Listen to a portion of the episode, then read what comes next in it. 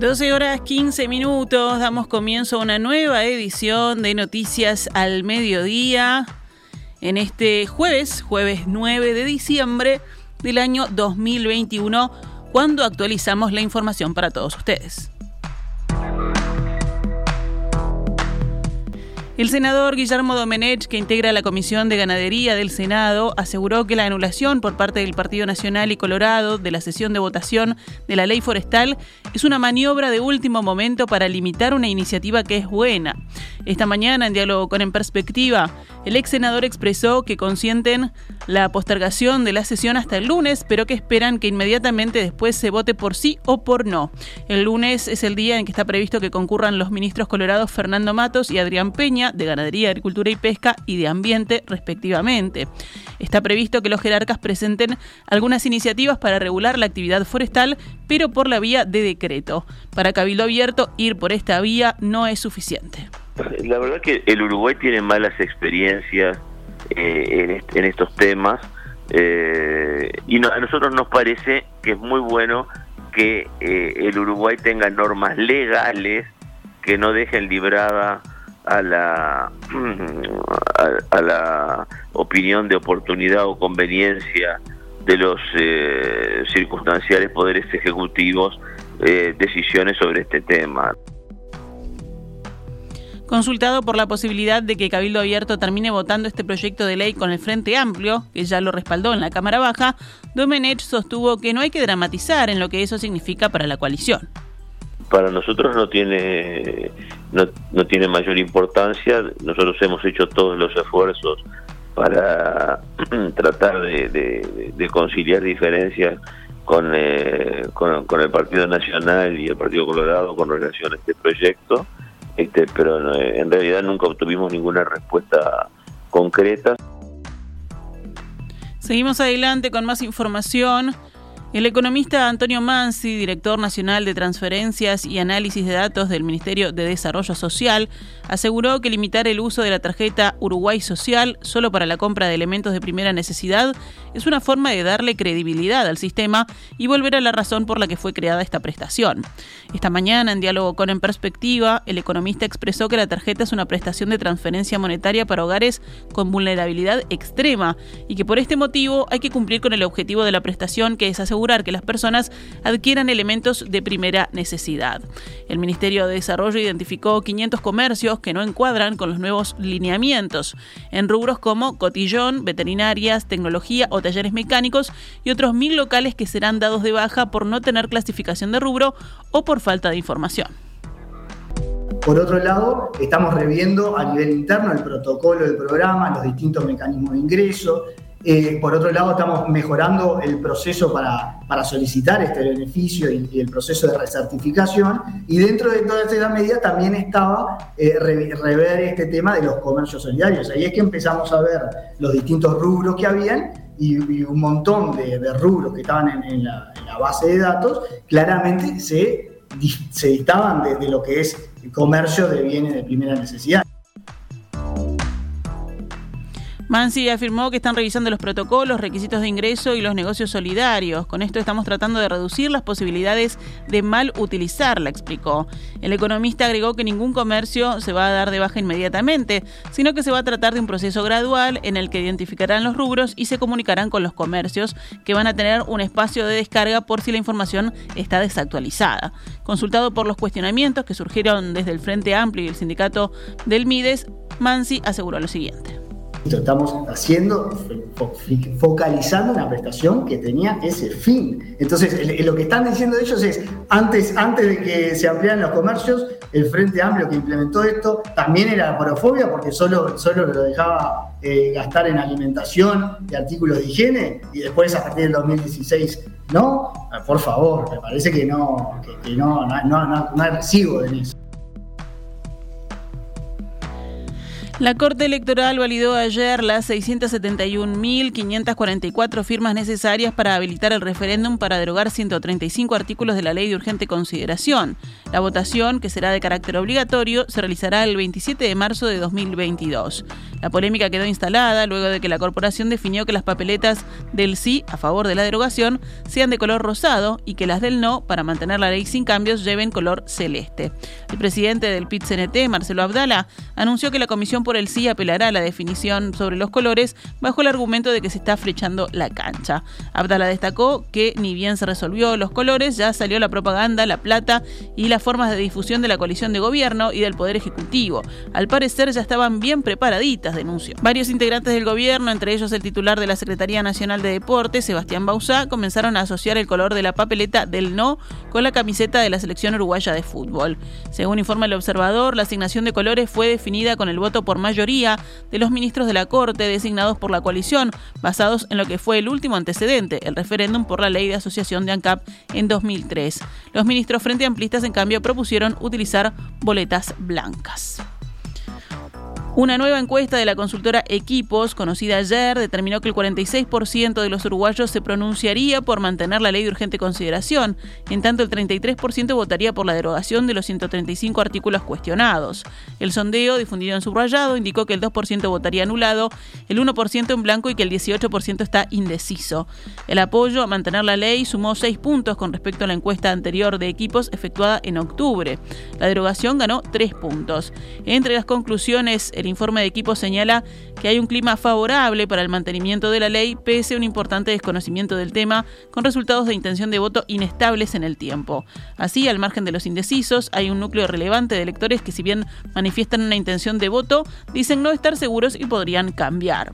El 36% de los uruguayos dicen hoy no tener una idea clara de todo el proceso del referéndum y de qué tema trata, en tanto el 14% directamente no escuchó hablar o no sabe.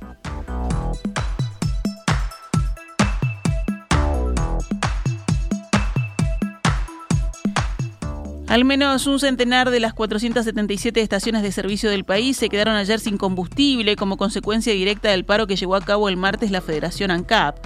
La información fue confirmada del observador por el vicepresidente del ente, Diego Durán, que afirmó que por un error de la dirigencia sindical pagamos caro todos los uruguayos. ANCAP ya anunció que tiene todo preparado para iniciar los trámites de importación de combustibles y estimó que el paro del martes tuvo un costo de 500 mil dólares. La Unión de Vendedores de Nafta emitió ayer un comunicado donde indicó que ante los reiterados problemas en el suministro de combustibles, se exhorta a restablecer el normal suministro a las estaciones de servicio para abastecer a la población con normalidad. Según la gremial, entre martes y miércoles, un número importante de estaciones registraron quiebres de stock en nafta, gasoil o ambos productos. El secretario de la presidencia, Álvaro Delgado, dijo que el gobierno está observando con preocupación la escalada de las medidas sindicales. Hay una sensación de que se está abusando del instrumento de paro, afirmó Delgado hablando con el país. El paro es una herramienta legítima cuando se utiliza para reivindicaciones laborales, pero cuando se toma como primera acción de lucha, sin una plataforma reivindicativa que lo avale y pasa a tener reivindicaciones políticas, comienza a afectar diferentes áreas de producción y a generar inseguridad hacia adelante en diferentes sectores. Se afecta a la producción por abuso del instrumento, comentó. El planteo fue apoyado por el ministro de Trabajo, Pablo Mieres, que atribuyó la escalada a una mayor movilización sindical, a las rondas por los convenios colectivos y al referéndum contra la LUC. El líder de Cabildo Abierto, Guido Manini Ríos, salió a cuestionar los paros extorsivos en los frigoríficos, el puerto, en el transporte y ANCAP. Se preguntó si no será hora de ponerle límites a tanto atropello. Manini llamó vía Twitter a reflotar un proyecto que su partido había presentado el año pasado para obligar a los sindicatos a contar con personería jurídica y propuso incluir la negativa a que puedan retener cuotas sindicales. Por la misma vía, el presidente del PIT-CNT, Marcelo Abdala, invitó al líder de Cabildo Abierto a debatir públicamente sobre democracia, y libertades sindicales. La clase trabajadora que usted critica acaba de llegar a las firmas para que el pueblo diga sí a la derogación de 135 artículos de la LUC, le contestó.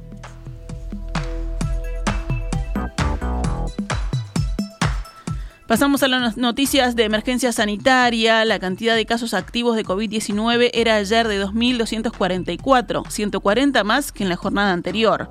Según el Sistema Nacional de Emergencias, este martes se realizaron 8.990 análisis que detectaron 311 casos nuevos, lo que equivale a una positividad del 3,5%.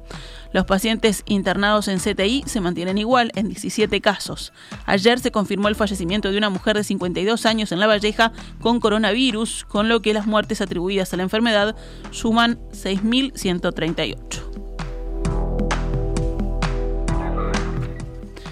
Seguimos con más noticias del panorama nacional. La Cámara de Diputados está debatiendo desde las 10 de la mañana los dos informes con las conclusiones del oficialismo y de la oposición en torno a la comisión investigadora sobre el Ministerio de Turismo. Nueve de los 13 legisladores colorados, el partido del exministro Germán Cardoso, se ausentaron de la sesión y su lugar fue ocupado por suplentes. Solo Cardoso y Conrado Rodríguez están presentes hoy. Rodríguez justamente afirmó, el centro del análisis que nos mandata la ley es verificar si las contrataciones están ajustadas a derecho o no. No nos corresponde ver la oportunidad de las mismas porque eso está viciado de subjetividad. A pesar de que se calificó por múltiples, miembros de la oposición de mamarracho el hecho de conformar una sola comisión investigadora con dos denunciantes, quedó demostrado que a través de un trabajo serio y responsable, se podía obtener información muy importante para echar luz sobre las denuncias publicadas y realizadas a través de los medios de comunicación, como también las realizadas por los distintos diputados denunciantes. En el medio de la discusión sobre los informes de las preinvestigadoras, la bancada de la oposición decidió prejuzgar los resultados que ellos mismos solicitaron, expresó Rodríguez del clima instaurado por quienes estaban más interesados por el escándalo que por esclarecer la verdad, la comisión, vuelvo a decirlo, fue muy rigurosa en su trabajo puertas adentro, lo que terminó siendo reconocido por los propios integrantes de la oposición. Luego hizo uso de la palabra el diputado Frente Amplista Gustavo Olmos. Estamos acá porque hay un asesor que no es asesor, asesor pero es asesor, y ahí hay todo un capítulo que, es bien, bien entreverado. Y estamos acá porque hay una gestión que ignoró los límites entre el interés público y el, interés privado.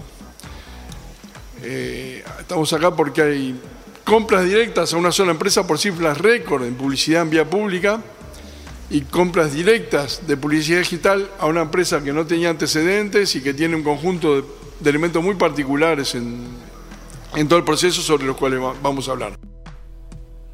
Yo entiendo que en cualquier compra puede haber algún elemento raro, pero todo alrededor de Kirma es raro, dijo Olmos y citó como ejemplo que el sitio web no aparece, en su diseño no condice con una empresa de comunicaciones. Además, su primera publicación es del 6 de septiembre de 2021, siendo que esas compras se hicieron en 2020.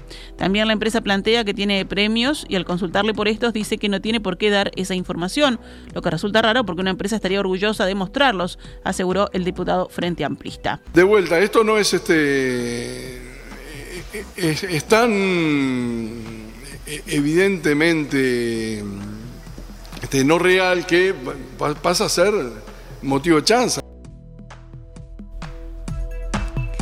Cerramos el panorama nacional con otras noticias. Sobre las 5 de la mañana de este jueves, dos reclusos fallecieron y tres resultaron heridos tras un incendio en una celda del sector A del módulo 4 del ex Comcar. El director de convivencia del Ministerio del Interior, Santiago González, indicó que la principal hipótesis es que el accidente habría ocurrido a raíz de un cortocircuito. Es un hecho lamentable, pero fue algo que la policía no podía evitar porque los cortocircuitos no se pueden evitar, los accidentes son eso, sostuvo. González detalló que los funcionarios policiales primero retiraron las personas de la celda para luego extinguir el fuego.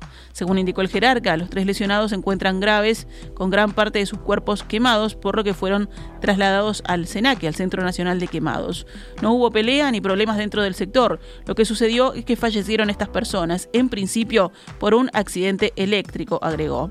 Por su parte, el director del Instituto Nacional de Rehabilitación, Luis Mendoza, destacó el trabajo policial e indicó que ninguna otra celda fue afectada tras el siniestro. Bomberos trabajará ahora en el lugar para esclarecer las causas del trágico accidente.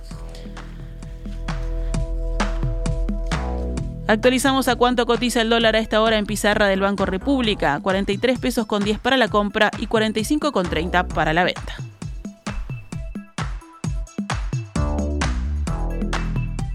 Esta es Radio Mundo, 1170 AM. ¡Viva la radio! 12 horas 33 minutos, pasamos al panorama internacional. China advirtió hoy que los cuatro países occidentales que promueven un boicot diplomático a los Juegos Olímpicos de Invierno de Pekín pagarán el precio al tiempo que Francia decidió no sumarse a la iniciativa estadounidense.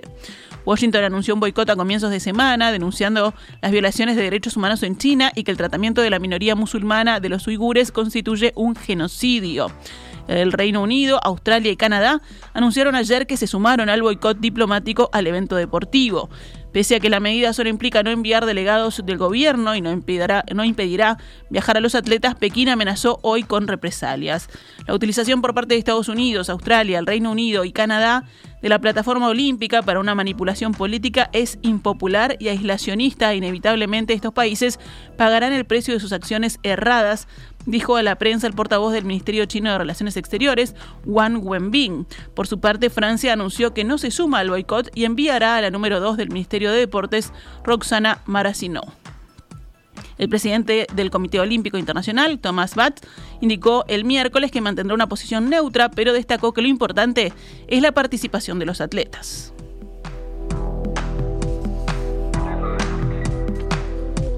La Agencia Europea de Medicamentos declaró hoy que la dosis de refuerzo de la vacuna de COVID-19 puede administrarse de forma segura y eficaz solo tres meses después de la última inyección. Aunque la recomendación hasta ahora era administrar las dosis de refuerzo preferentemente seis meses después, los datos disponibles actualmente permiten apoyar la administración segura y eficaz de una dosis de refuerzo tres meses después de la primera pauta completada de vacunación, según afirmó Marco Cavalleri, que es responsable de la estrategia de vacunación de la Agencia Europea de Medicamentos con sede en Ámsterdam. Cerramos noticias al mediodía con el panorama deportivo. Defensor Sporting y Racing definen hoy el tercer y último ascenso a Primera División. El partido se disputará a las 20 y 30 horas en el Estadio Charrúa. En lo previo, los violetas irán con una gran ventaja. Defensor ganó el partido de ida 3 a 0, por lo que hasta perdiendo por dos goles, conseguirá el boleto para retornar a Primera. Si Racing logra igualar hoy esa ventaja, se jugará una larga de 30 minutos y si la igualdad persiste, el ascenso se definirá por penales.